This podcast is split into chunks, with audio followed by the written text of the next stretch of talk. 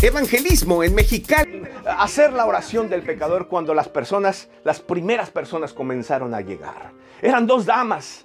Impresionante el momento. Una de ellas entregando su vida a Cristo en lágrimas. Al final, oró por ella el pastor David y nos enteramos que su corazón estaba quebrado, dolido. Sus hijos la habían abandonado. Nadie la quería, decía ella. Oramos por consolación, por poder, por salvación para ella en ese momento. Pastor David hizo una oración de poder y mi esposa, recuerdo al final, le dio un abrazo y le dijo, este abrazo es en nombre de tus hijos y de esta nueva familia que hoy te recibe. La mujer se echó a llorar, bañada en lágrimas, entregaba su vida a Cristo. Otro testimonio de poder y me parece fue la primera salvación de esa tarde.